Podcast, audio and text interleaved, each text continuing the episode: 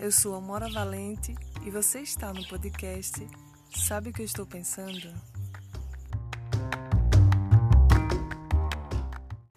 Gente, eu fiquei analisando várias situações em que ter um planejamento muda toda a história da sua vida. Muda todo o rumo, toda a expectativa, a sensação, tudo, o seu humor, a sua paz.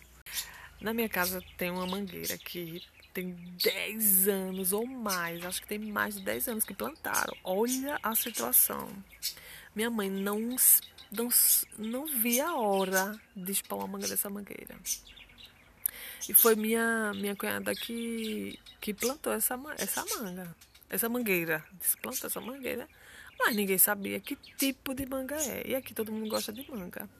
Finalmente, no, ano no final de 2020, essa mangueira resolveu né, aflorar e dar os frutos. Aí todo mundo alegre. Ai, que maravilha, meu Deus, a manga finalmente.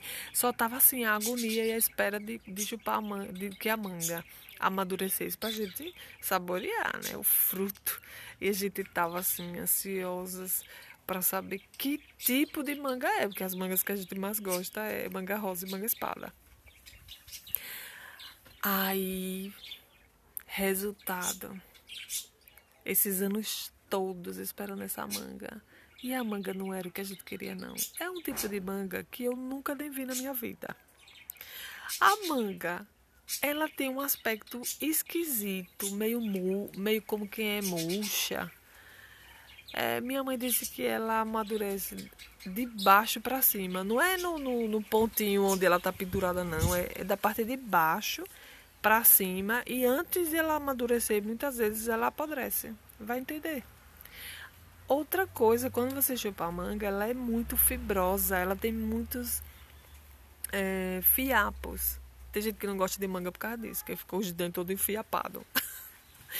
É, eu também detesto, mas enfim. Mas eu amo manga, de vez em quando eu chupo. Valendo, valendo a pena, né? O que não é o caso. Aí a manga ela é tão fibrosa, tão fibrosa que tem mais fibra do que carne. Aí eu disse, ai gente. E para completar, ela começa doce e vai quando ela vai chegando perto do caroço, é azeda. Ai, não gosto nem de lembrar que já fico já sei como é.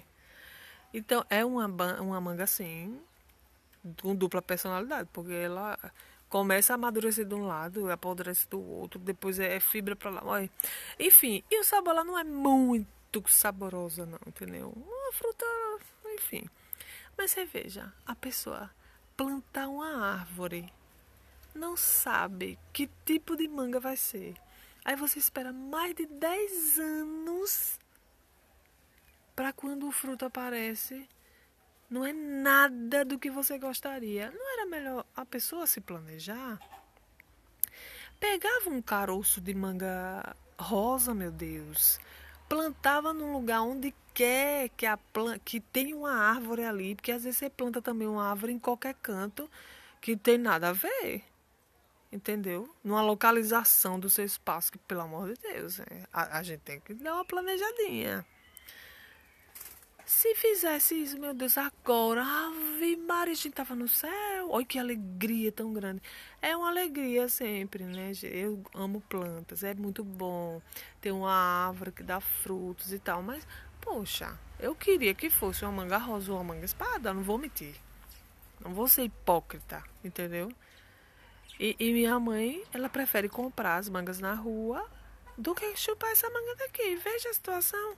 Pra quê? Agora, como ela adora dar as coisas, né?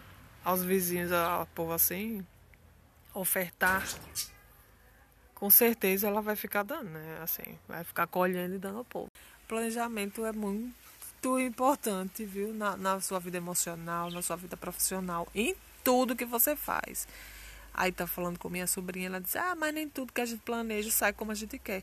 É, querida, mas planeje, esteja pronta para lidar com os imprevistos, é, que é, vai ser, a sua vida vai ser muito mais fácil. É bom fazer coisas sem planejar? Lógico, tem muitas coisas boas de fazer assim, no impulso, mas para tudo a gente tem que ter equilíbrio. Equilíbrio é o que governa tudo. Eu sou libriana, então eu estou sempre em busca do equilíbrio e para tudo na sua vida. Se tiver equilíbrio, ah, você tá de boa, tá na paz do Senhor. Dê um tempinho para planejar as coisas na sua vida. Como dizia Renato Russo, e diz até hoje, né, que é o imortal, disciplina é liberdade. Se você tem a disciplina de planejar, organizar e executar, você é uma pessoa livre, você é uma pessoa em paz.